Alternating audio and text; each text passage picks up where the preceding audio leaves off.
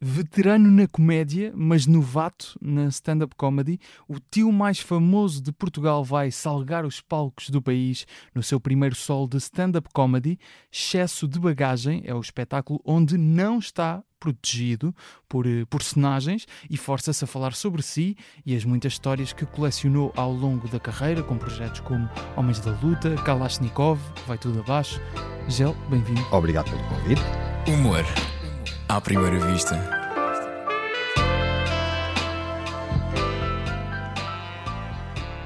Vamos começar já a falar desta nova etapa. Eu digo aqui novato, obviamente, que já tens feito stand-up nos últimos anos, mas para todos os efeitos é o teu primeiro solo. Como é que uma pessoa que teve tantos anos na comédia e depois se atira a um novo formato, digamos assim, apesar de ter semelhanças com outras coisas que certamente tenhas feito ao longo da tua vida, que desafios é que encontraste a fazer stand-up comedy? Encontrei vários desafios a fazer stand-up comedy. É claro que eu já tinha feito várias vezes e esta, esta tour, este solo, eu já andava a adiá-la há uns 3 ou 4 anos. Eu já era para ter, para ter feito isto tipo em 2018, 2019. Só que entretanto entrou, chegou o tio do Sal Grosso, assim, por um, claro. por um acaso místico, né? E, e entretanto tive muito trabalho com o tio do Sal Grosso e continuo a ter. E então fui mandando, empurrando com a barriga, que não é muita o stand-up. Mas agora este ano decidi que não, que era agora, que já chegava de adiar mais, porque até já estava com excesso de bagagem, por isso que dei o nome à coisa, né? que eu tanto tempo fui sempre apontando coisas, né? Sempre, sobretudo quando comecei a fazer stand-up, fui sempre apontando coisas que me lembrava, coisas que eu via, histórias, coisas que se tinham passado comigo, tipo um género de auxiliares de memória aqui no claro. meu telemóvel, e apontando, apontando, apontando, apontando, e, e, decidi, pá, não, está na hora, está na hora de, de, fazer o meu, o meu stand-up uhum. e, e, pronto, e cá estou eu. Mas depois na parte de construir o texto, pegar nas histórias, era um processo, obviamente escreve, vocês escreviam os sketches e coisas uhum. que, que faziam, não é? Uh, era, era tudo escrito? Como é, como é que funcionava isso? Uh, era assim, era parte escrito, parte, uh, como é que eu tenho de dizer?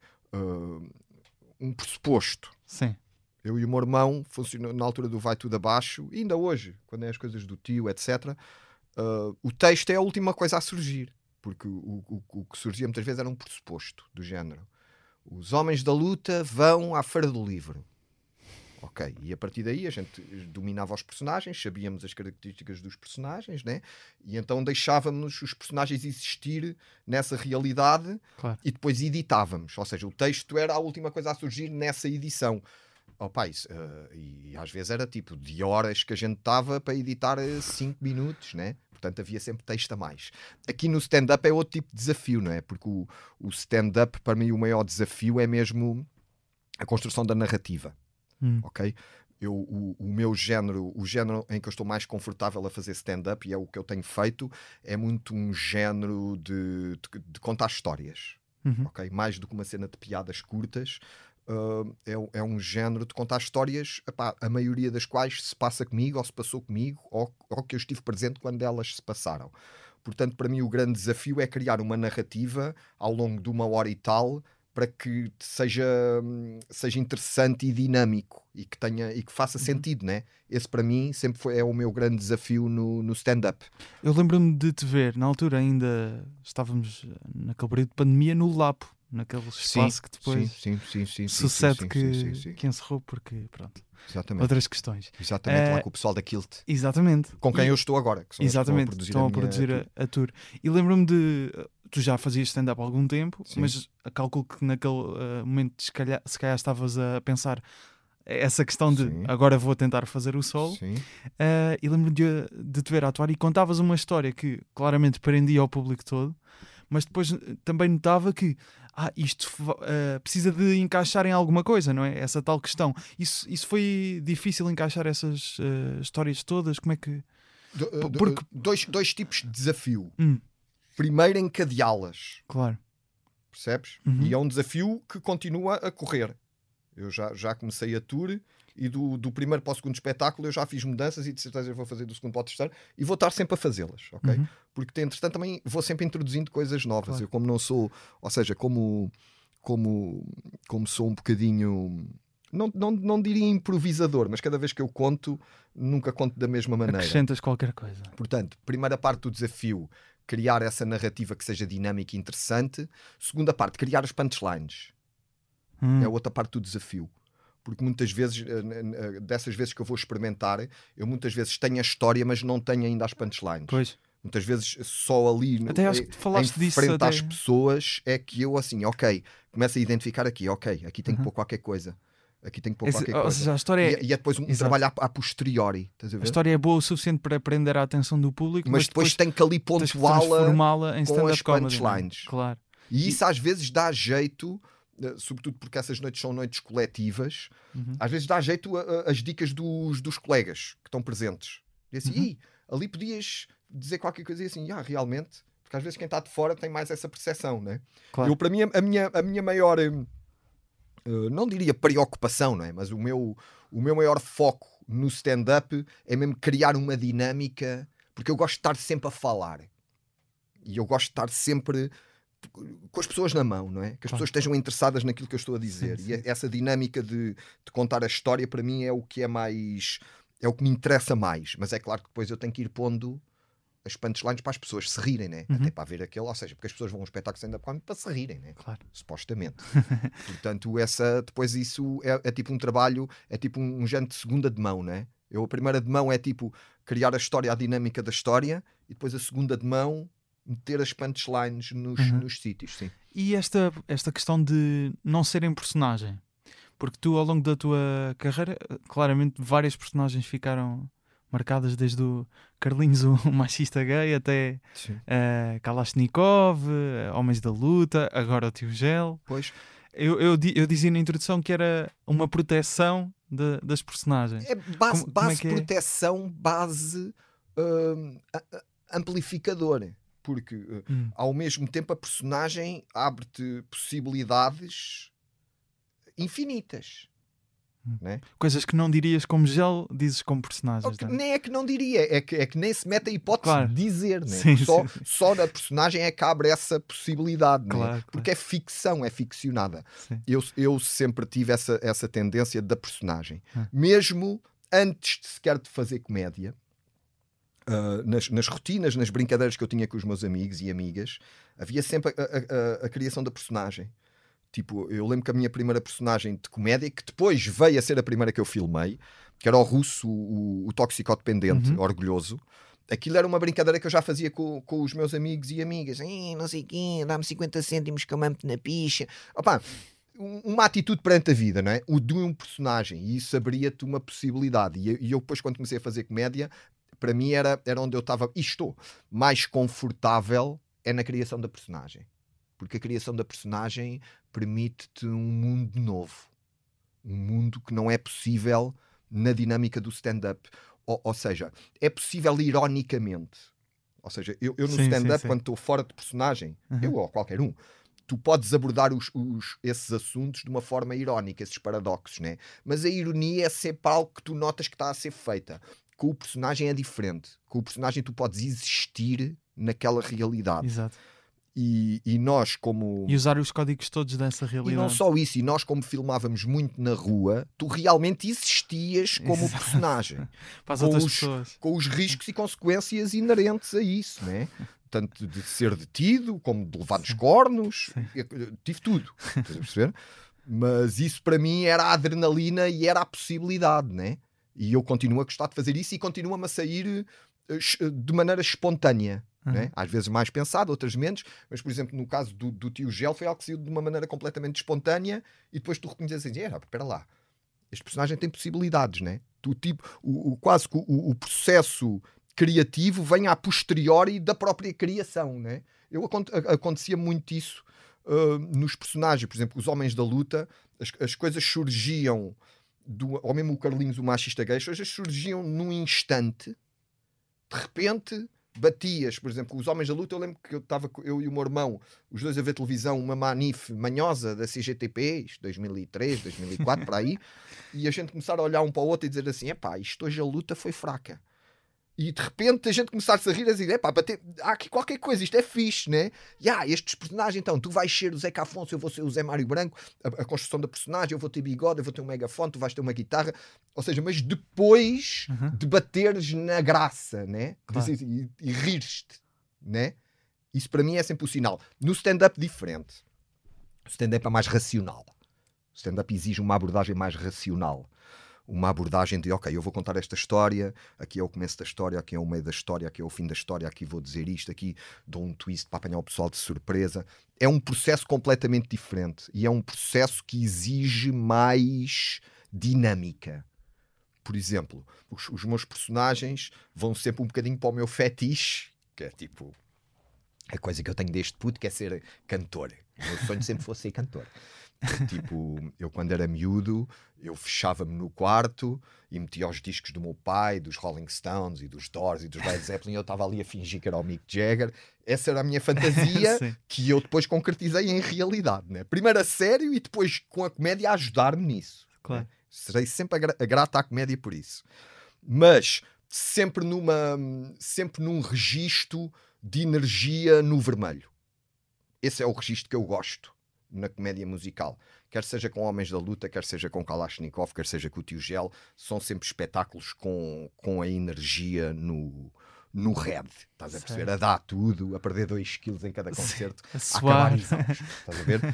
O stand-up não. O stand-up existe dinâmicas. Existe, uhum. podes ir lá acima, mas depois tens que vir também cá abaixo até para, para, para teres a atenção Tens das estar pessoas ali mais no amarelo, e elas terem-te é? na mão, ou seja, teres as pessoas na mão sempre por, por causa do efeito de surpresa, né? conseguis claro. vir abaixo, uma história mais calma, mais depois acaba mais e... em cima, exatamente. E vales. Esse para mim é o maior desafio do stand-up. Eu acho o stand-up, para mim, eu já fiz tipo teatro, já fiz concertos, sketches filmados, etc. Para mim, o stand-up é o mais exigente por para, causa para, de... para ser feito naquilo, naquele modo que eu acho que é bem feito ou, ou da maneira que eu acho que consigo fazer melhor, né? Hum.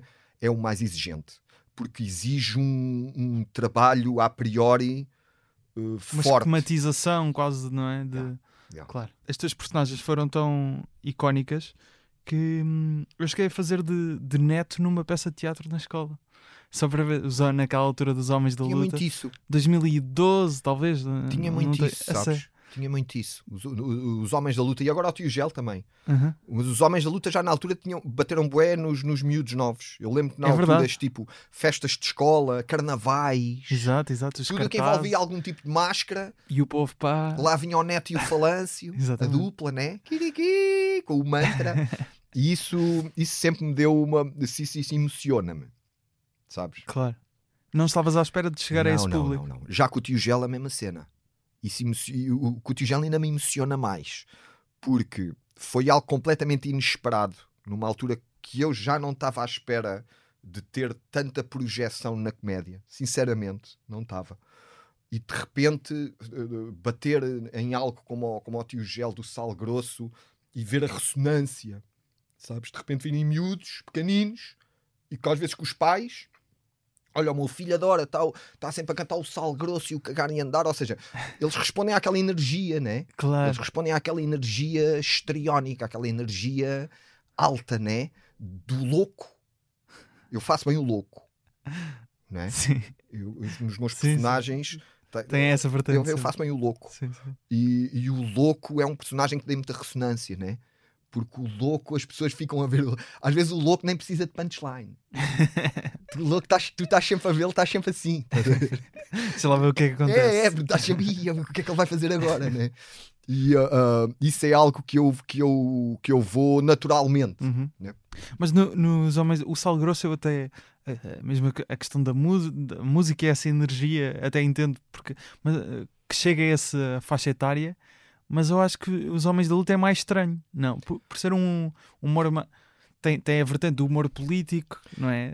Sim, mas, mas é tens, que ver, tens que ver que isso, isso depois também tem a ver, primeiro com a natureza do número, hum. como era um número estriónico e um número que tinha um mantra musical forte, que ao mesmo tempo eu falava e o meu irmão fazia um kiriki, ou seja, essa fusão criava um criava uma identidade sónica aos personagens. Claro. E aquilo de repente lá vem eles, é? já havia uma energia sim, naquilo, sim. né? E eu acho que isso atrai, sobretudo, os miúdos que respondem muito a isso. E depois, não te esqueças que a gente, na, houve uma altura nos Homens da Luta, quase um ano e tal, um ano para aí, onde nós estávamos num programa aqui da SIC com muita audiência, que era o Gosto uhum. Disto, com o César Mourão. Pois era, pois era. E depois éramos nós a seguir ao telejornal, todos os dias. E depois tiveram um programa vosso também. E tivemos um programa nosso depois posteriormente, mas ali durante esse tempo no Gosto Disto, que era, que era um, opa, um programa com muita audiência, opa, e, e, a gente notava que chegava às pessoas e a gente fazíamos paródias, fazíamos sketches, fazíamos tudo, né? E todos os dias ali estávamos uhum. e isso também ajudava a que a coisa entrasse um bocadinho no imaginário, sobretudo os miúdos que ainda viam aquele programa, que ainda era horas deles verem, né? Uhum tu dizias que a ideia para os Homens da Luta surgiu quando estavam a ver uma manifestação da, da CGTP. CGTP. Uma, uma, das coisas interessantes que há uns episódios que o Ricardo falava, o Ricardo Aruz falava aqui no podcast, uh, de encontrarmos o humor no nosso espaço político. Hum. hum. Que é, é, uma, é, um, é uma. tem que ser uma capacidade do humorista, não só encontrar no adversário, mas também no nosso Sim. espaço político e outras coisas. Sim. Uh, a personagem torna isso mais fácil. Claro, mas, mas isso é uma, uma coisa hum, interessante, não é? De como é que vocês partem para, para abordar um, um, um tipo de. Vocês é assim. A, assumidamente gostam de Zeca Afonso, de, é uma inspiração para vocês. com isso. Exato, mas depois de repente pode estar ali a existir uma sátira. Cascávamos, ou seja, claro. o, normalmente a punchline nos Homens da Luta Uh, era o final dos sketches. Imagina, os Homens da Luta, a gente ia para uma manifestação. Ali estávamos na manifestação, camaradas, a dar tudo o seu kiriki. E depois, imagina, uh, luta contra a pobreza. A luta contra a pobreza, lá estávamos nós ali na luta contra a pobreza. Depois, no fim, íamos para o Ramiro, eu e o meu irmão comer sapateiras e dizer assim: ó, oh, pá, falância, eu não gosto de pobres, pá, porque a mim um pobre nunca me pagou um copo. Ou seja, essa, essa, esse paradoxo dos personagens de faziam a luta, mas depois eram uns grandes burgueses, essa era a punchline do número, né? Uhum. A personagem ajuda-te a isso. Claro. Tu, quando estás num personagem, tu crias essa ficção e aí tu podes dar literalmente uma no cravo e uma na ferradura. Fora da personagem é mais difícil. Pode ser feito, mas eu não acho que tenha que ser feito. Como é que eu tenho de dizer? Eu posso ser um humorista profissional e eu só bater num lado. Uhum. É claro que eu estou limitado. Né? Imagina, um gajo que seja eh, benfiquista. Uhum. Vamos sair da política. Claro. Falar de valores, né? de valores das pessoas, coisas em que a gente acredita claro. e que a gente gosta e que realmente, realmente fazem, fazem o nosso caráter, né? Exato. Imagina, eu sou benfiquista eu posso ser um humorista profissional e só bater e só atacar o Sporting e o Porto. Uhum. Eficientemente e com piadas com qualidade, não é? Ou que as pessoas se riam, não é? Uhum. É claro que estou limitado, autolimito-me, assim, não, não dou no Benfica, que é o meu clube. Isso também se aplica à política, né?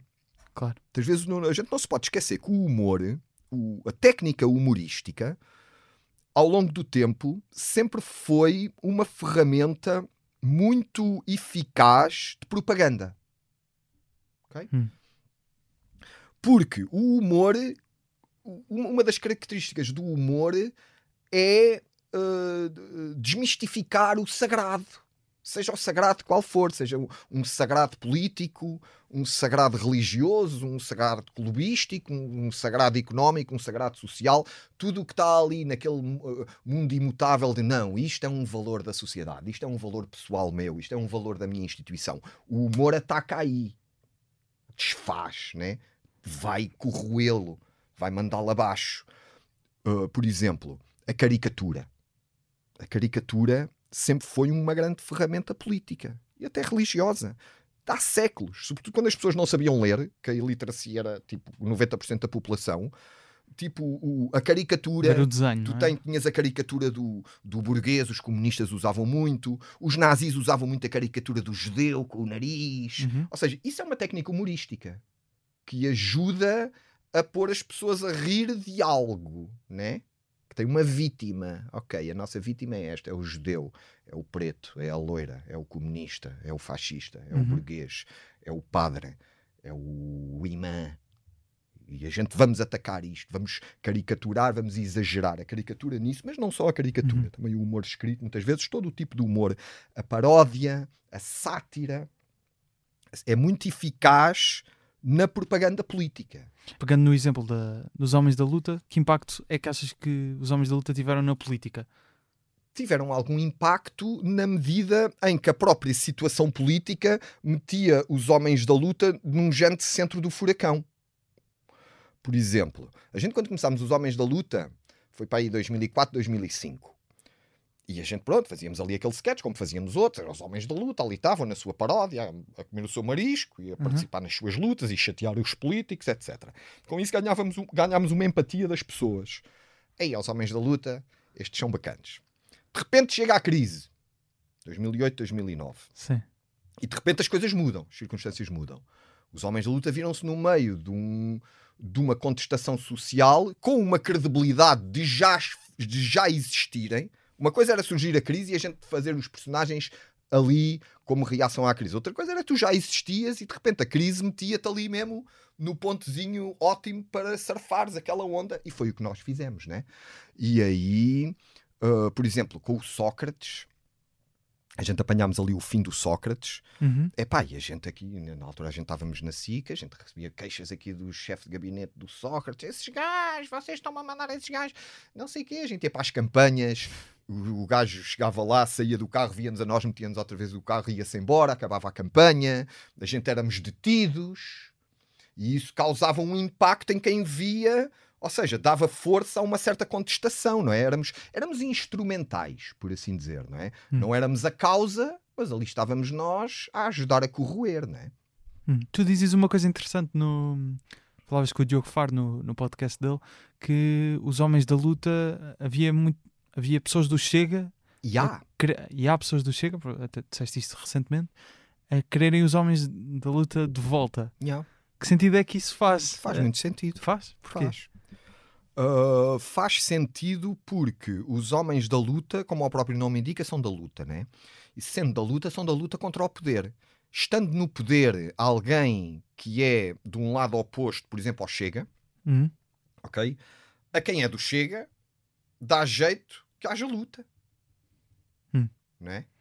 Ou seja, numa de criar confusão. Mesmo que essa luta não venha de um lado que eles apoiam. Por exemplo, tirando os homens da luta agora do, do pedaço, mas só que se focarmos no, no, Chega. O Chega foi para a manifestação da habitação. Uhum. Porquê? Querem lá estar, querem uhum. estar solidários com quem se manifesta, porque são um partido de protesto. Ok? Uhum. São um partido que, que, que beneficia com o protesto. Quanto mais protesto, melhor. Portanto, tipo, um número como os Homens da Luta, que era um número que solidarizava com as lutas, sejam elas quais forem, né? estás na luta, nós estamos aqui para dinamizar com canções, a animar-te, interessa a quem quer a luta, né? a quem quer que haja protesto. E a gente, na altura, quando acabou o Sócrates, ali em 2011, houve, um, houve uma grande turbulência política, houve mu muitas manifestações de rua. Uhum. Geração Rasca. Geração Rasca. E nós participávamos nisso. E depois cai o Sócrates e ganha a direita as eleições. Uhum. Portanto, de uma certa maneira, a direita beneficiou de toda a contestação que houve contra o Sócrates. Muita dela vinha da esquerda. Uhum. Porque, no fundo, a direita depois apresentava-se como uma alternativa. Que, na altura, a esquerda não se apresentava, apresentava-se basicamente como um protesto. Estas circunstâncias, às vezes, por exemplo, para quem faz humor político, essas, essas circunstâncias metem-te no meio de uma dinâmica que tu não dominas que tu apenas participas. Participas num momento histórico se decides participar. Ou seja, eu vou fazer humor político e eu vou bater em quem lá está. Ou bater, este bater é. Claro. É metafórico, não é? Vou, vou atacar quem tem o poder. Ok? Mas às vezes tu, com esse ataque, participas numa corrosão de algo que outros vão aproveitar, que às vezes não são da tua linha de pensamento, mas tu participas ou tens a, tens a possibilidade de dizer assim: eu vou querer fazer isto ou eu não vou querer fazer isto. Uhum. Mas querendo fazer, depois participas, né? Quer tu queiras, quer não. O humor, se funcionar como, entre aspas, arma política, achas que de facto tem um impacto? Ou, ou tem, tem, tem, tem. Achas que sim? Sim, sim, sim. sim. Tu tens exemplos disso. Olha o Zelensky. Hum. É verdade, presidente. Fazia Zelensky. uma série. Fazia... Zelensky era um comediante. Uhum. Foi, uh, mesmo antes da série, já fazia Mas... muito humor hum. de, de, político, de sátira política, e depois faz aquela série onde ele se ele faz de presidente, é tipo Exato. a realidade é imitar a ficção. Ele sobe à conta de um programa de, co de comédia. Uhum. Do impacto que tem a comédia. Tens outros exemplos, tipo o Grilo, na Itália, também aconteceu. Embora o Grilo não fosse candidato, porque não podia, tinha cadastro, etc., mas fundou um partido que acaba por ganhar as eleições. Exato. Isso tem a ver com uma coisa, que é o humor é eficaz como arma de propaganda política, como, como ferramenta de defender uma ideia política pelo ataque que faz à sua oposição, não é? Aqueles que ele decide que, que vai desmanchar ou desmistificar. Ou... Por outro lado, o humor, quando tu fazes alguém rir, tu crias um laço empático. Tu, quando fazes alguém rir constantemente, a pessoa começa a se identificar contigo. Hum. A pessoa começa a se identificar. Este é como eu. Este está a, a, a ridicularizar isto, e isto, e isto, e isto, porque eu também penso assim. Eu identifico-me com esta pessoa. Hum. Mas achas e isso que... é uma arma política. Mas achas que é eficaz? Completamente. Mas, por exemplo, completamente estávamos a falar do caso do. Não para exagerar nesta, no uso dos homens da luta, mas nessa altura do, em que o Sócrates perde as eleições, quem ganha é a direita, os homens da luta defendiam o, o lado da esquerda, mas quem ganhou foi a direita. Não, não, os homens da luta não defendiam o lado da esquerda. Então. Os homens da luta, que na sua existência absurda e paradoxal, quando ganha o Passos Coelho, a gente vai para a sede do Passos Coelho celebrar. Sim, mas ironicamente. Força não é? Passos, contigo há mais luta. mas ironicamente. Ali estávamos. Sim. Aliás, fomos muito acusados. É, vocês estavam a apoiar o passo e tal. O me dava gozo especial, né? Mas a, as personagens ali o apoiavam. Força sim, passos. Claro, mas, mas, ou seja, Estás a ver? percebendo o humor, não é? Sim, não, sim, não. Sim, mas, não. mas, por exemplo, esta, esta questão do. Há bocado estava a dizer de pessoas do Chega que querem os homens da luta de volta. Isso chateia-te de alguma forma? não me chateia, mas não me mas, uh, uh, afasta qualquer pensamento que eu tenha de regresso dos homens da luta. mas mas a, a, questão é, eles não estão a perceber a piada, não é? Eles estão a perceber Achas a piada. Eu acho que, ou seja, eles estão a perceber mais do que a piada. Eles estão a perceber a utilidade da piada. Hum. Achas que dá a volta, portanto? Ou seja, não querem Qualquer saber qual é a piada, que querem é saber o resultado Exatamente. da piada. Hum. Exatamente. Pegando no exemplo que aconteceu Exatamente. com Passos lá, Isto vem um bocadinho tudo no, no, na cartilha política, okay. isto vem tipo do, do leninismo. Muitas vezes os artistas são, uh, são chamados mesmo, mas isto está escrito, né? idiotas úteis. És um idiota útil. Hum. Estás a ver? Dá jeito, dá jeito que tu faças aquilo para um objetivo que é maior do que tu. E muitas vezes os artistas, como trabalham numa, em técnicas, sejam humorísticas, musicais, literárias, uhum. plásticas, seja o que for, mas que, que são formas de comunicação muito eficazes, né? Chegam às pessoas de, de, de, uma forma muito, muito rápida e muito prática, com uma ideia muito concisa, uhum. isso dá jeito, né? Sempre deu. Sempre Mas deu jeito. sentiste um idiota útil na altura? Sem, sem dúvida. Em sem que dúvida. o Passo Escolho e o PSD ganham, ganham as eleições? Sim. Sim. Então não, não terias feito os Homens da Luta? Não, não estou a dizer que não teria feito. Ok, mas terias... Estou a dizer é que podia ter feito outras coisas que não fiz. Como por exemplo? Uh, talvez uh, um, uma participação mais. Uh, como é que eu tenho a dizer? Mais política ainda. Okay? De que forma? nós, quando, quando acabaram os Homens da Luta, os Homens da Luta acabaram comigo e com o meu irmão muito cansados, exaustos. Uh, foram muitos anos seguidos a fazer aquilo uhum. todos os dias. Tinha sketches na rádio, sketches na televisão, espetáculos, tudo. Estás a ver? E então houve uma grande exaustão. E, e nós depois, para, para acabar, decidimos fazer uma, uma candidatura à Câmara de Cascais. Fora dos personagens. Uh, como uma, um género de arremate. Uhum. Ok, a luta acabou, mas a gente quer, quer, quer aqui mandar uma mensagem que, que, que, o, que o fim desse, do protesto deve ser a participação democrática. Basicamente era isto. Eu, se soubesse o que sei hoje, eu tinha feito isso mais cedo, mas com os homens da luta. Mas pronto, eu, houve uma oportunidade. À Câmara de Cascais também. Não, não sei se a Câmara de Cascais ou outra coisa okay. qualquer. Mas, mas eu tinha feito isso antes, mas com, com uma participação de homens da luta em género humorístico. Mas... E o que é que achas que teria acontecido? Não sei. Não sei. Mas porquê é que terias feito mais cedo? Teria feito porque houve, tive a oportunidade de fazer e só reconheci depois. Ou seja, só me apercebi disso depois. Ali hum. no meio da azáfama toda do trabalho, das decisões que há a ser tomadas tipo profissionais, sim, e às vezes coisas pequenas, alugar uma carrinha, precisamos sim, de um, novo guitarrista. Produção, questões de produção. né? houve ali uma oportunidade que aconteceu tipo em 2011, 2012, uh, onde se calhar se a gente tivesse feito uma candidatura a qualquer coisa aí, a coisa poderia ter sido diferente e podia ter ido para um, um caminho diferente. O que é que achas? Não sei, podia ter acontecido qualquer qual, coisa qual porque nós, o... estávamos, nós estávamos com muito apoio das pessoas. Mas qual era o objetivo? O objetivo podia ser só o deboche, que já era um bom objetivo.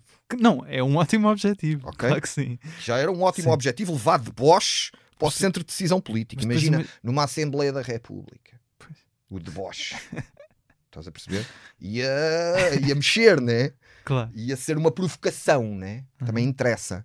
Mas pronto, essa oportunidade passou e não, não aconteceu, né? Mas, por exemplo, eu às vezes ouço pessoal a, a, dizer. Mas era um objetivo vosso na altura? Eu, às vezes ouço pessoas a dizer assim: eu se voltasse atrás fazia tudo igual. E, pá, eu não. Claro. Eu se voltasse atrás, sabendo o que sei hoje, fazia algumas coisas diferentes. E uma dessas podia, podia ser essa. Porque havia ali a oportunidade. E essa oportunidade vem da empatia vem da identificação. Os homens da luta, neste caso, os homens da luta, com o seu paradoxo, que era a luta e o prazer, logo a seguir à luta, era já. O benefício era já. A gente fazia a luta e a seguir havia sapateira, estás a ver? E havia strippers, e havia Ferraris, estás a ver? Claro. Isso uh, cria, cria, uma ressonância nas pessoas, porque as pessoas são, são, assim. A gente tinha uma música, era e o povo quer dinheiro para comprar um carro novo, uhum. né? E esse, esse, essa mensagem surreal que só o humor pode dar cria ressonância. E tu vês isso, tu vês isso, e eu acho que é uma tendência. Ou seja, nós não seríamos pioneiros nesse, nessa entrada do humor na cena política. Sim, sim. Na altura tinhas o Grilo na Itália, tiveste também o cinco estrelas, no Brasil, o... os Tiriricas no Brasil. Uh, tu já tinhas tido o Coluche na França a ser candidato presidencial nos anos o 80. O Manel João Vieira também já tinha. O Manel João Vieira. Uh, o, depois o Zelensky, ou seja, uhum. porque realmente o humor na, na, na nossa sociedade, o humorista tem uma posição de tal maneira destacada, tem à sua mercê toda uma panóplia técnica de desde que vai do sarcasmo à ironia, à paródia, à imitação, a tudo para atacar um tema político que os outros não têm e cria muito mais empatia. É uma, é uma mais a empatia hoje em dia é a maior arma política. A maior, a maior mais-valia política que há é a empatia, mais do que as ideias. Tu vês isto, por exemplo, num, num presidente como o Marcelo. Ok? É um presidente empático. Mas saindo de Portugal, tu vês isso, por exemplo, no Trump.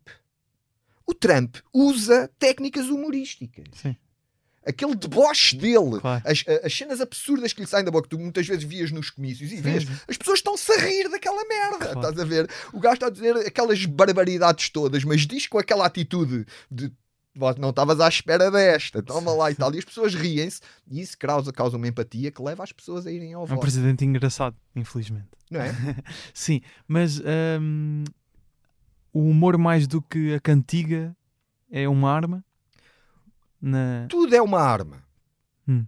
Desde que quem mas, faça. Mas por causa queira... dessa questão da empatia? Que... Sim, sim. Hum. Desde, que quem, desde que quem faça queira que seja. Certo? A arte, seja ela qual for, é uma atividade que te dá a possibilidade de tu meteres o que tu és na tua expressão. Tu podes decidir é assim: eu vou ser um humorista genérico. Eu tanto bato à esquerda como bato à direita. Mas aí tu fazes, no meu, na, na, na minha opinião, um humor sem alma. Um hum. humor que pode ser a inteligência artificial a fazê-la. Ah, hoje vamos bater no PSD, hoje vamos bater no PS, hoje vamos bater no PCP, hoje vamos bater. Ou seja, tu bates em todos, mas realmente tu não estás a mostrar aquilo que tu realmente sentes. Porque quando tu metes realmente daquilo que tu és, tu aí entras num outro campeonato. E é esse campeonato que entra mesmo no coração das pessoas. E o humor, se calhar, de todas as artes, a par da música, a música também é importante nisso, cria uma ressonância nas pessoas de identificação que é uma grande mais-valia. Eu não me admirava que venham, ou não me, não me vai admirar, que em outros países comecem a surgir mais candidatos que venham do humor e que, e que tenham e que ganhem eleições. Tu... Não vejo porque é que isso não pode acontecer, né? Não acho que, tipo, sou humorista, portanto tem que ser equidistante. Não. Não. Isso quer dizer, sou artista, tem que ser equidistante. Não, não, não, não. não é? Eu, eu não acho que seja equidistante, eh, hum, pegando naquilo que, que estava a dizer há bocado do que o Ricardo disse, disse aqui no podcast. eh, Essa posição é muito confortável. Então, Essa posição de equidistância, dizer, isso é muito confortável. Porque quando tu largas a equidistância e tu decides, não, eu, o que eu penso, vai-se refletir na Hum. minha obra, aí é que começam os problemas, né? Aí é que começa o risco. problemas em que sentido? Problemas em todos os sentidos, financeiros, judiciais, ah, profissionais, etc, etc, etc, etc. Aí é que começam os problemas. Sabes? Hum. Porque quando tu decides, porque no, fundo tu és, ou seja, tu nem és carne nem és peixe. Estás ali no meio, né? No muro, como se diz, né? És o standard. Ma- Mas, o- quando tu decides tomar um lado, seja o lado qual for, pode ser o lado do deboche, deboche a todos. Claro. Porque eu acredito que o supremo humor, o humorista supremo, é odiado por toda a gente. Então, mas, Porque para, debocha de tudo. mas para ser odiado por toda a gente, não é, não é necessariamente imparcial ou equidistante, mas, eh, Não, não, fala não é, sobre não é equidistante porque Mas fala sobre todos, não é? debochar sobre tudo. mas fala sobre tudo. É, muitas, o humor, ou seja, há aqui, há aqui duas há aqui duas maneiras de esfolar um gato, por assim dizer, não é? que me perdoa o pano. Ou seja, tu consegues fazer rir as pessoas atacando-as no inconsciente ou no consciente no racional. Ok? Ah, tu, por exemplo, quando, quando tu fazes uma boa imitação uma boa imitação. Imagina, eu agora começo a imitar o, o professor Marcelo ou o Bruno de Carvalho. Uhum. Essa imitação, tu riste porque ela te atingiu no inconsciente. Tu riste sem pensar. Tu riste porque ela é inesperada. Uhum. Epá, este gajo está a fazer algo que não é suposto este gajo estar a fazer. Muitas vezes essa, a piada da punchline, a, a anedota, muitas vezes é isso. É um efeito de surpresa. É quase como o ilusionismo, né? Tu é assim, olha aqui, olha aqui, olha aqui. Aparece aqui outra coisa, né? Uhum. se atua no inconsciente. É muito eficaz. A maior parte das, das técnicas humorísticas são assim. Mas depois há outro tipo que atua no, no racional, né? onde aí já envolve uma certa rebeldia. E é essa tipo de técnica que te permite desmanchar as coisas que são tidas como sagradas ou intocáveis. Não é? Uhum. é consciente. Ah, é? Ah, é? Tu acreditas nisso? Então eu vou por aqui e vou desfazer isso tudo. Daí eu digo-te que o supremo humorista, aquele que decide abater tudo o que é sagrado, no- ou seja, tam- estamos a falar. né, em- Tabus, coisas do não, estamos a Então. falar numa, numa realidade. Ah, é imag- sim, fictícia e. Exatamente. Exato. fictícia. Atacar o sagrado de todos. Sim, Ninguém gosta dele. claro. E ele ri-se. Tu fazes pelo teu próprio prazer. Uhum. Isto é quase Nietzscheano, não é? É estás sozinho sim. no cume a rir de toda a gente. Sim. É uma posição solitária, porque tu não acreditas em nada. O supremo humorista não acredita em nada. Nada é sagrado. E eu às vezes vejo pessoas inteligentes, muito inteligentes, no nosso campo do riso, a criar um género de sacralização do riso. Hum. Há discursos que são feitos que se tu uh, substituires onde está a palavra riso ou humor por Deus e fé, é um discurso religioso. Por exemplo, quando tu ris não há medo. Quando tens fé não há medo. O riso é uma vitória sobre a morte. Deus é uma vitória sobre a morte. Isto é um discurso proto-religioso. Eu não acredito nisso. Eu não acredito em sagrado. Hum. Não há sagrado. E eu acho que o, o- o humor. Já falei isto várias vezes. Às vezes sou mal interpretado porque as pessoas também não. não- ou seja, não têm que.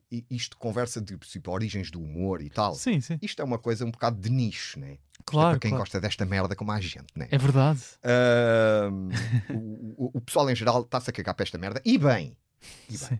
Mas tu, quando tu fazes muito humor ou, ou estás nesta perspectiva de não há sagrado, tudo o que é um valor sagrado ou um valor sacralizado, mistificado, é para tentar humoristicamente desfazê-lo, tornas-te um cínico. Tu não acreditas em nada. Hum. Esse é o outro lado. Tu vês isso, por exemplo, o, o caso supremo disso é um comediante tipo Jorge Carlin. Cínico. Estás a ver? Taca tudo. Taca tudo de todos os lados.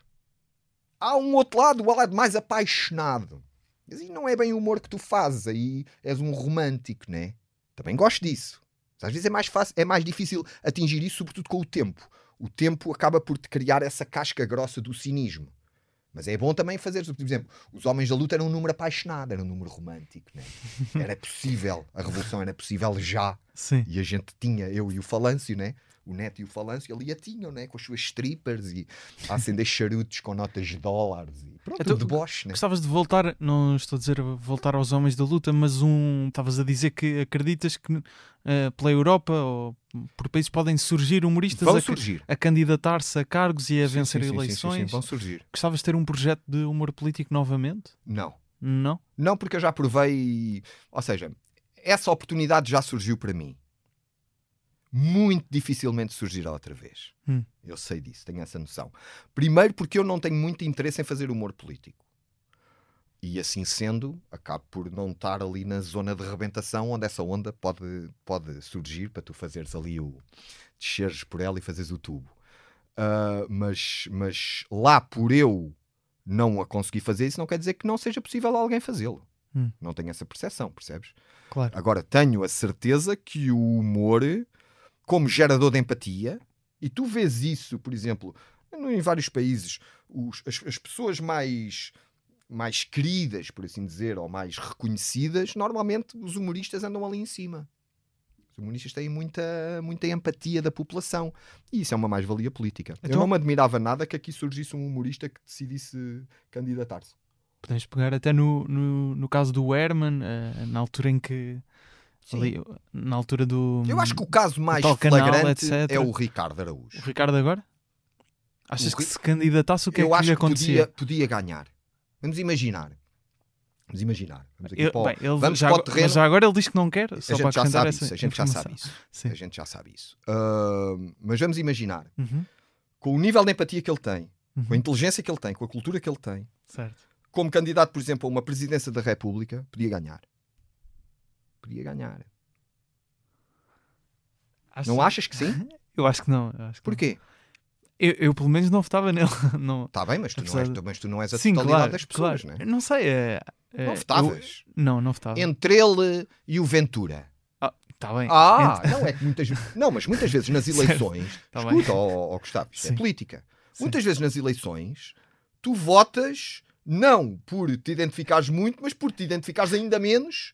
Olha o que aconteceu, Não, por exemplo, claro. Votas... ah, Soares Freitas do Amaral. Sim, sim. Até sim. o Álvaro Cunhal disse para os militantes comunistas taparem os olhos e votarem no Soares sem ver, o que se calhar alguns enganaram-se e puseram aquela Vota- merda no Freitas. Votar apesar de, de- dos candidatos. Mas, por é? exemplo, numa, numa, numa lógica E embora sendo os dois da mesma idade, até pode acontecer, não agora, mas calhar daqui a 20 anos, né? sim. Uma possibilidade dessas, ou uma, uma circunstância histórica, pode às vezes fazer as pessoas mudar de ideias. Hum. Chama-se um bocadinho uma criação de uma vaga de fundo, né? O Ricardo é um caso disso. É uma pessoa que tem muita empatia, cria muita empatia, Não, isso, é- isso é óbvio. sem dúvida. Agora, né? se depois isso resulta politicamente. Epá, eu acho que essa é a maior arma política, é a empatia. Então, por exemplo, uma. Nesta sociedade, digamos que é a sociedade de espetáculo, né? Às vezes fala-se também da, da Cristina Ferreira, por por exemplo. Mas aí já Achas- não é humorística. Eu Sim, mas, mas o- a, a empatia aí também tem um. um Também, efeito, mas eu é? acho que no caso do humor há mais ainda.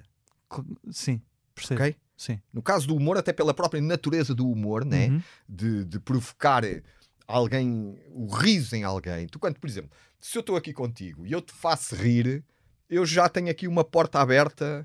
Por exemplo, isso uh, uh, nota-se muito, por exemplo, nos humoristas. Se calhar nem todos te vão dizer isso, mas um- uma das grandes benesses do humorista é no campo do engate. Né?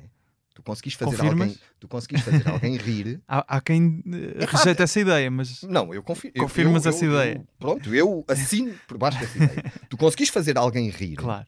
Sim. Sentiste à vontade de se rir. Socialmente, por, por as eh, defesas tem um a baixar, né? Claro. a pessoa começa a criar empatia por Sim. ti. Esta pessoa faz-me sentir bem. Uhum, Esta pessoa não é uma ameaça. uhum, Muitas vezes é isso, né? uhum, Tu, quando tu riste de alguém, tu dizes, "Mas esta pessoa não é uma ameaça. uhum. Daí eh, o poder do riso, né? O poder de sociabilização do riso, né? Uhum. que já vem, ou seja, que já vem de milhões de anos, é? De milhões de anos, ainda nós andávamos, éramos a mesma espécie dos macacos, já havia riso, é? Sim. Já havia riso. E esse, e esse riso funciona como um cimento social, né? Uhum. De paz, né? Riso é paz. Já viste? A gente estar-se a rir é sinal que a gente não vai andar à bocada. Ou seja, pode ser um riso, Sim, sim, sim. um riso matreiro. Ah, né? Também há. Mas, regra geral, o riso significa que estamos em paz, que não vai haver Claro. eh, conflito, né? Embora possa haver vários tipos de riso. Então, mas achas que se o Ricardo Aruz Pereira Acho. concorresse, Acho que Tinha era um candidato fortíssimo. não acreditas que as pessoas, no, no momento de pensar num, num, num cargo como o Presidente da República, eh, pensam em não? pessoas que têm, Por que não? que têm um. Não, é, Vamos- é legítimo vamos qualquer pensar- pessoa candidatar-se. Não, hipoteticamente. não, né? não é por aí. Por que não? Hum. O, o, porque é que um- alguém que está no humor, um humorista profissional, Sim, eu não, não, tem um não handicap? coloco, não coloco isso em causa, mas acho que eh, nós pensamos, na, no, no- especialmente no cargo do Presidente da República, como alguém normalmente experiente na política, seja uma pessoa que tenha conhecimentos de Assim tem sido, né? ehm, relações internacionais, assim principalmente. Eh, exatamente. Assim tem sido. Mas nem sempre foi assim. Hum. Às vezes as circunstâncias, as circunstâncias históricas metem pessoas inesperadas em cargos que, de grande importância, por exemplo. O Zelensky A é seguir- o. Por exemplo, principal mas, mas caso. ia até dar um caso português. Então, Uh, por exemplo, a seguir ao 25 de Abril, tu tiveste o, o- o primeiro presidente da República eleito, Ramalhianes, que era um gajo que não tinha experiência política, Hum. era um militar. Mas Sim. que as circunstâncias o puseram ali no centro da ação, né? Uhum. Isso às vezes muda. A Claro. história faz com que as pessoas tenham que tomar atitudes, né? Não Claro. são obrigadas, sim. mas há uma, há uma mais-valia. E tu, se fizesse uma sondagem, olha aqui no Expresso, podiam fazer essa sondagem. Por exemplo, eles agora fizeram uma sondagem onde meteram, sei, vai ser agora no Expresso no Eh, sábado, Sim. onde meteram ali uma data de. Uma data O Almirante Gouveia e Melo. O Almirante Gouveia e Melo, o Guterres, o Marcos Exatamente. Mendes e tal. Porquê é que não metem também o nosso colega Ricardo Araújo Pereira no meio da, no meio da, da bolha? Mesmo que ele não queira, mas mete-se no meio da bolha, apresenta-se às é pessoas assim: olha, o que é temos dá. aqui estas hipóteses, é este o menu. Eu Sim. acho que os resultados podiam ser surpreendentes. Isso não quer dizer que a pessoa não queira, não é obrigada a querer, Claro, não é? claro. E até faz bem em não querer, pois essa merda é só problemas. Sim. Mesmo as cenas da publicidade e tal, depois na presidência não pode andar a vender Vortens, né? Vamos passar para um outro comediante, eh, deste- desta vez americano. Eh, Ah, é a minha escolha. é a tua escolha. Eu penso que ele nunca se candidatou a nenhum cargo Não, eh, político. Eh, não Embora se se... desse muito bem com políticos, já. Hum. Então, explica-me, tu escolheste o Don Rickles, porque é que, porque é que a tua Gosto, escolha muito, gosto muito do Don ele. Rickles. Uh, uh, entrei em contato com o Don Rickles através do YouTube, né? quando comecei a, uh, a ouvir falar dos roasts, epá, se calhar há uns 15 anos para aí, e então comecei a, a- ficar fã dos roasts e assistia a muitos roasts e comecei a, a- Todos com muita classe na altura, não é, é? e comecei ali a ir um bocadinho ao, comecei a ver primeiro os do Comedy Central, mas depois comecei a ir à origem e encontrei os roasts do Dean Martin, aquela malta de Las Exatamente. Vegas, Frank Sinatra, Orson Welles, Ronald Reagan, uh, Richard Pryors uh, Exato. e o Don Rickles, né? E então gostei muito do estilo do Don Rickles. Ele era conhecido como o Mr. Warmth, de uma forma irónica, mas o número dele era ofender. Era ofender e provocar. E eram co- coisas muito su- subentendidas, muitas vezes, não, é? Sim, não. Sim. Ou seja, ele fazia um humor que hoje em dia, sobretudo numa realidade americana, era impossível fazer. Ele Uhum. dizia mal dos pretos, dizia mal dos judeus, dizia mal de toda a gente, estás a ver? Eh, sem, sem vergonha nenhuma, né? como a gente gosta. Claro. E hoje em dia isso era impossível, né? Mas tinha uma, tinha uma maneira de, de fazer as coisas e, e no fundo é isso, né? É a maneira. É um bocadinho isso que distingue às vezes os humoristas uns dos outros, como aos músicos. Tu podes pegar num músico e dizes a ele para tocar: olha, dá dois acordes, um dó e um sol. Epá, e em 10 tu vais ver há um ou outro que os dão de outra maneira. No humor também é isso, né? Tu podes dizer assim: olha, faz, vamos fazer um roast, ou diz aí uma piada. Epá, e depois há um ou outro que, que a dizem de uma maneira mais Diferente. engraçada. Mas, mas sobretudo o lado dele de, de prankster, de, de provocador. Uhum. Isso, opa, há uma história, não sei se tu, se tu a vais meter. Vou a história meter, dele com o Frank Sinatra. Exatamente, é isso. Opa, vamos é ouvir. Eu não vou contá-la. Vamos ouvir então o certo. Vamos ouvir, vamos ouvir. Listen, can I tell a story about sure. what this man did to me once? You may have known or heard about this. It was a true story. This is a long time ago, long before Don got married. I was eating dinner in a restaurant in New York, and uh, uh, I was sitting with, some friends, and he came over to the table and he said, Frank, do me a favor, will you? He said, I'm sitting with a very pretty girl, and uh, I'm trying to make out, you know. And he said, I told her I know you, and she really doesn't believe me. Would you stop by the table? I said, all right. I was just about finished. I was down to the espresso. And I finally he went back, and I walked by the table, and I said, how are you, Don? Nice to see you. He said, can't you see I'm eating, Frank? What are you doing?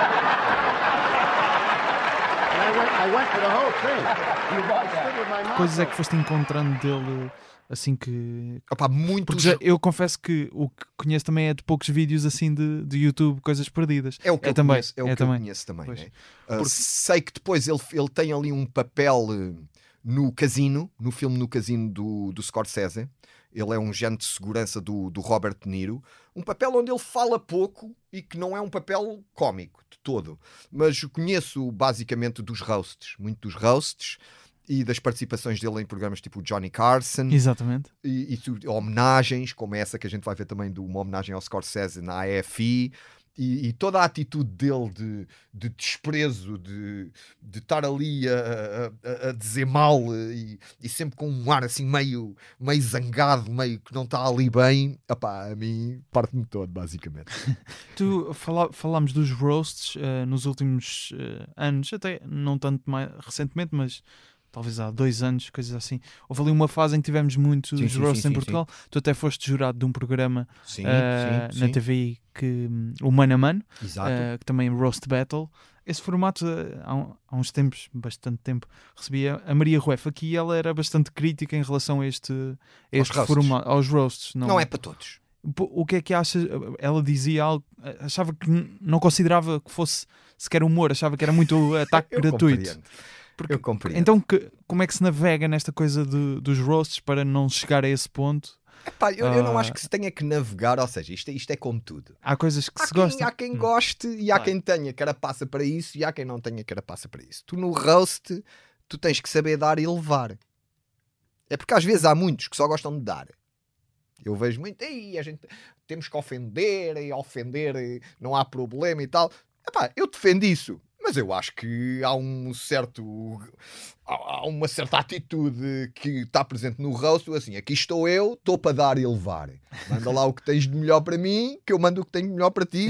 e eu gosto disso, estás a perceber? Isso dá-me pica. Uhum. Dá-me pica ouvir, porque é um género de espelho que tu ali tens, um género de catarse, né? Ali com os colegas, são colegas profissionais, né?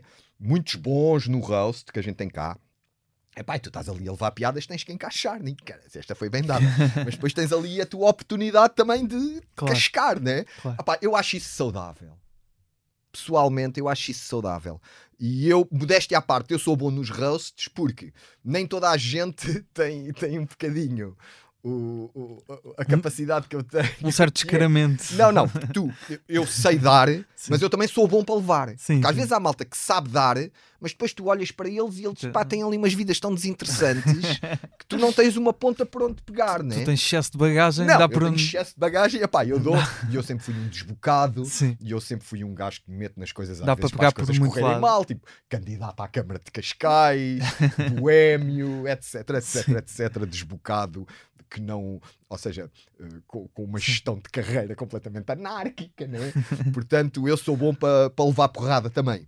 E já não participo há uns tempos. Tive pena no Mano a Mano, eu entrei com uma expectativa, fui júri, gostei, mas houve ali um problema de casting. Hum. Porque muita malta recusa, pá. Claro. O que é uma cena um bocado Portuga os, os, os, americanos e tal não têm tanto esse pudor, estás a dizer? Dão-se mais à morte. Olha, até nesses roasts antigos do Don Rickles, pá, tu vês gajos tipo Orson Welles, o Ronald Reagan, gajos que não têm que estar, o Frank Sinatra, gajos que não têm que estar ali. É pá, mas tu estás numa cena dessas, tu sais mais forte. Uhum. Eu acho que tu sais mais forte quando levas nos cornos, humoristicamente falando. É pá, porque é, é, uma cena que tu aguentas, né? Toma lá, é, manda lá o melhor que tens. Pim, epá, e às vezes dói. Tu aqui estás ali a rir, mas assim, cabrão, a dizer. É pá, mas eu, eu gosto disso e, e é algo que eu me vejo a participar mais no futuro, sem dúvida. Claro. Eu, ultimamente não temos tido não, não. regularmente, mas pode ser. Que... Epá, não, não mesmo por. Eu acho que é um bocadinho por essa. Já tivemos alguns. Eu acho que o, o ideal seria haver tipo um roast por ano. Hum. Pelo menos na, na minha lógica de, de, ir participar, né? Mas depois há outra coisa. Por exemplo, eu, eu às vezes não aceito todos. Eu gosto de ir a roasts onde eu tenha empatia barra simpatia pela pessoa. Pela pessoa. Por exemplo, eu, o roast que me deu mais gosto foi o roast do Toy. É pá, porque eu gosto do Toy, mas ao mesmo tempo é bué gozável o Toy. claro. E isso para mim causa ali o cocktail mesmo que eu gosto. E depois quem é que lá estava? A Pipoca, o Rocha, o Hugo Souza, a Joana Amaral Dias. E, epá, era uma maravilha para quem gosta de Rossi. Banquete. O Cinel. E, é bem, é bom, né? Vais levar também, mas tens ali gajos bons para dar. Cria-se uma dinâmica muito boa e é um espetáculo que provoca gargalhadas muito sonoras. Uhum. Porque, pá, se há coisa que o pessoal gosta é ver, tipo, gajos a desfazerem-se uns aos outros, faz parte, né? Fora de, dos roasts, uma das coisas que tens também feito, além de, obviamente, todos estes projetos de comédia de que fomos falando, uh, tens feito curadoria de palcos de, de comédia em festivais. Sim uh, Nós Alive e Sol da Caparica. Sim. Acho que são sim, esses sim, os dois. Há, há, quantos anos mais? Vai haver aí uma surpresa, este ano não posso revelar. Ah, muito mas bem. Vou, o tio vai abrir mais uma curadoria. Ah, vai abrir mais uma sítio, Não posso ainda okay, dizer, okay. mas está quase. Mas é bom. Uh, olha, isso. Mas surge... num festival de música também? É num festival, mas eu ainda não posso dizer. Okay, não tens de okay. puxar por mim, Gustavo, que eu não posso dizer. Peço, peço desculpa, depois digo uh, ficamos com esta. Off, muito mas bem, depois, quando também for na altura, eu também vou pedir ajuda a toda a malta para, para, para, para promover isso, né? Claro. Olha, isso foi algo que surgiu da minha amizade com o Álvaro Covões, de hum. Everything hum. is New. Uh, produtora eu, do Nós Alive? Do, produtora do Nós Alive. Eu, eu, eu já, ou seja, eu eu sou o artista que mais atua no Nós Alive, sou um género de Ivete Sangal do Nós Alive. uh, eu já estive em Kalashnikov, já estive em Homens da Luta, já estive em Tio Gel, já estive em stand-up, já tive de várias maneiras. Uhum. Aliás, um... a Ivete Sangal é conhecida como o gel do é, Rock Rio. É o gel do Rock and Rio, a yeah. e, e então, ali houve um ano, quando a gente houve um ano que fizemos os Homens da Luta, e eu até disse: oh, oh, vamos fazer um coreto. E a gente usámos ali o coreto para os Homens da Luta, e eu aí comecei a, a, a, ter a percepção que num festival como o Alive como num festival como o Alive uh, fazia sentido um palco de média como se já como se via já em festivais lá fora e então começámos a falar é para o Álvaro, isto podia ser uma boa ideia fazer aqui um palco de média e ao princípio houve ali alguma resistência acho, porque não havia outro, uhum. né? E eu acho, pá, acho porque já, já começava a haver, isto foi em 2012, 2013, já começava a haver uma massa crítica de comediantes para ocupar, e agora ainda mais temos, né? Uh, e então, depois ali em 2014, salve foi 2014, decidiu-se, ok, vamos avançar e criou-se o palco médio do Nós Alive, pá, que pegou muito bem no festival. Uhum. É, opá, casa bem, a? A música Sim. e a comédia são duas artes irmãs no meu aspecto. Uh, as pessoas que gostam de música gostam de comédia. Uns mais de uns, outros mais uhum. de outros. E numa lógica de festival, como são os festivais hoje em dia, tu, é bom ter variedade. Ou seja, muitas vezes eh, as pessoas vão a um festival, vão ver os Red Hot. Compram o bilhete para ir ver os Red Hot. Mas chegam ao festival às 7 da tarde, às 6 da tarde. Epá, e ali andam e o palco de média oferece-lhes uma possibilidade de ver comediantes e muitas vezes ver pela primeira vez um comediante e tornar-se fã desse comediante. E eu, eu tenho notado isso acontecer. Tornar-se fã desse comediante e depois já ir comprar o bilhete para ir ver. Gostei daquele que viu pela primeira vez no, no Nós Alive. Opa, isso dá-me grande alegria ter feito isso. E outra coisa que me dá. Depois surgiu o Sol da Caparica mais tarde, mas por exemplo, o do Alive é, é melhor para, para explanar esta ideia que é. Uma, o que me dá muito orgulho é. Eu tenho ali comediantes no Alive que começaram no primeiro slot, tipo Carlos Coutinhos Vilhenas da vida. A primeira vez que foi, foi às 5 e meia da tarde. e que agora é headliner, claro. como o Diogo Batáguas. Sim. Começaram cá em baixo, como o Guilherme Duarte começaram cá em baixo e agora são headliners. Isso dá muito orgulho. Claro. Ver orgulho de, de ter, de ter pá, ajudado a criar ali um, um espaço e de ver essa evolução dos comediantes e também um bocadinho orgulho, mas também uh, de uma certa maneira pica-me ou estimula-me, né? de, da cena do stand-up. Eu, eu, eu, sou muito estimulado pelas, pela, pela concorrência. Eu acho uhum. que isto é positivo, né? Ou seja, epá, estes gajos estão fazer assim, fica-me ali um bichinho cá dentro, mas também tenho que fazer isto, eu também sou capaz, né? Eu, eu nunca penso em, em género, eu nunca penso em, em, em tem que ser o melhor, eu nunca penso assim. Eu sou um experimentador, estás a ver? Eu gosto de experimentar. E então eu vejo outros a fazer, epá, se calhar também sou capaz de fazer isto, né? Uhum. E se calhar também, ou seja, e, e movo muito por essa reação. Claro. E ali o palco comédia e esse convívio com os comediantes também me estimulou muito a também fazer o meu stand-up, né? Sim. Bem ou mal, é o que eu faço. Eu frequento mais o Nós Alive, já vimos passar por lá grandes nomes como por exemplo Daniel Sloss. Sim. Foi lá e tens conseguido Epá, nestes últimos ultimamente ulti... não tem sido não... fácil. Mas, mas porquê é que fazes Por causa das há ali uma há ali questões fiscais. Claro. Com os comediantes, etc e com a organização. Mas sei que já levaste o Sloss e o Andrew Lawrence uma vez. Sim. Não tenho certeza se mais internacionais. Mandei, uh, trouxe, trouxemos mais um inglês. O Tape Face também foi uma vez ou não? O Tape Face também foi. E foi um inglês também do old school ah, uh, o, o John uh, epá, um Cooper Clark. Não, não é assim. Não, não. John Cooper Clark. Também foi. Exatamente. Dr. John Cooper Clark, que é um género de performer. Exa um uh, gajo que vem do punk. Exatamente. John Cooper não, não podia estar que ele escreveu Que ele escreveu uma música para, para os Arctic Monkeys. Sim, é, sim, sim. É esse o... gajo é um gajo tipo yeah. em Inglaterra, ele está ali no exato. meio entre a poesia e a exato, comédia. Exatamente, exatamente. Tive um grande gozo em receber esse gajo, grande maluco. Ainda por cima veio com um gajo que era o Johnny Green, que era o road manager dos Clash. e então eu lembro que depois de ficar com eles no camarim, os dois ali a beber-nos copos e a falar, uhum. e os gajos a contarem-me histórias pá, do rock lá daquela altura, foi maravilhoso. Mas tive um outro gajo, acho que foi em 2018, não me lembro do nome dele, mas que também, um inglês também que levou lá muita malta. Mas uh, ultimamente, não, nos últimos anos, não temos, não uhum. temos trazido ninguém estrangeiro. Mas porque mas eu acho pá, há ali, primeiro, há questões não, de orçamento. É que pensaste em, ok, isto é giro agora também trazer um. Não, porque um houve, houve, há uma aposta do festival recorrente há recorrentemente uma aposta do festival do Nós Alive em atrair público estrangeiro, sobretudo inglês. Uhum. E houve anos onde isso foi muito. Foi um investimento muito forte com publicidade em Inglaterra, nas revistas, no metro, nos É jornais, etc. Epá, o ano em que cá tivemos Radiohead, os Claro. Pearl Jam na mesma edição. Sim, Pá, sim. um investimento forte. E aí fez sentido ter também comediantes tudo ingleses. Pá, ultimamente, com os orçamentos, é difícil a gente ter um comediante. É porque eu, para trazer um gajo inglês com os orçamentos que a gente tem no Alive, é pá, eu não vou trazer um gajo inglês para meter às 6 da tarde. Claro. Para isso, prefiro trazer dois ou três portugueses, né? Para me trazer um gajo estrangeiro, ou inglês, ou americano, que seja, é pá, interessa-me que seja nos slots mais acima, nos, nos headliners, é pá, e, e aquilo muitas vezes os, os orçamentos ultrapassam as nossas possibilidades. Às vezes há hipóteses de trazer os Daniel Slosses da vida, Uhum. os Duckface, de Ainda vez em numa quando, altura ali mesmo há antes ali alinhamentos, há ali alinhamentos Uhum. que permitem. Mas hoje em dia a comédia em Portugal está tão. eh, opá, a comédia tem dado um salto tão grande, mesmo a nível de espetáculos internacionais, É verdade. que não havia. Ainda esta semana fui ver. eh, Esta semana, ou na última semana, fui ver. Não, esta semana, exatamente.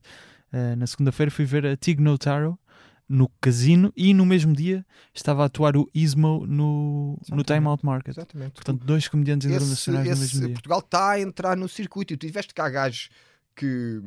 E eu por acaso estava muito na expectativa como é que ia ser esse espetáculo em termos de adesão de público. E acho que foi brutal.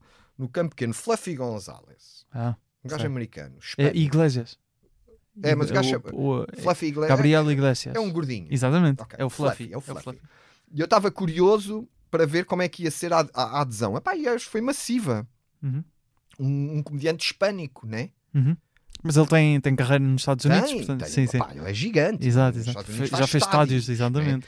Mas fez cá em Portugal, epá, isso só prova que a gente começa a ter uma cultura e um público de humor que opá, começa a, a possibilitar eh, Claro. esse- essas grandes, esses nomes virem cá, tipo o Gervais, né? Já o, Este mês vem cá, dia 28. opá, etc, etc, etc. Começamos a estar no circuito, né? Uhum. Isso faz com que seja mais difícil apanhá-los a um bom preço para estás a ver? Porque eles vêm assim, Claro. "Espera lá, então vou fazer um coliseu, não vou estar a receber 5 mil para ir a um festival. Claro. Mas pronto, é o que é. E além de comediantes internacionais, podem apanhar também o gel uh, por aí.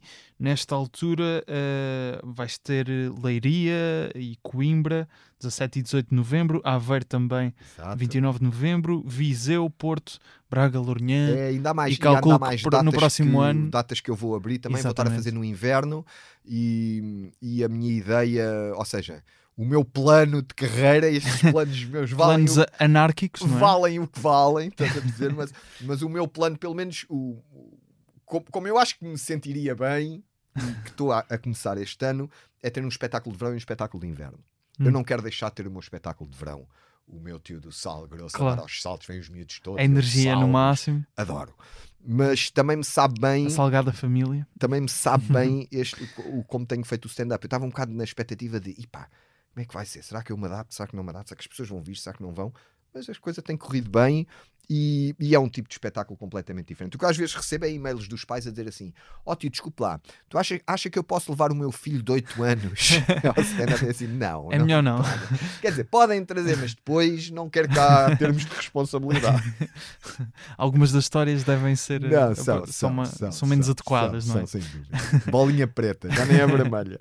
Gel, muito obrigado por obrigado, teres vindo Gustavo. ao Amor à Primeira Vista. Terminamos com a história do do Don Rickles uh, sobre o Martin Scorsese. Na homenagem ao Scorsese. Opa, vejam isto, isto é maravilhoso. Isto é humor para mim no seu estado mais puro. É isto que o Don Rickles faz aqui em 5 minutinhos ou 6 minutos numa homenagem ao Martin Scorsese. Epá, vejam, vale mesmo a pena. It is now 11 o'clock and I'm fed up and tired.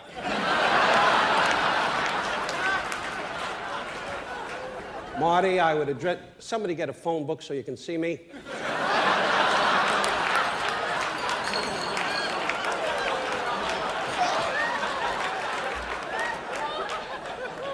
Forty million jobs in show business. I got a midget to direct me.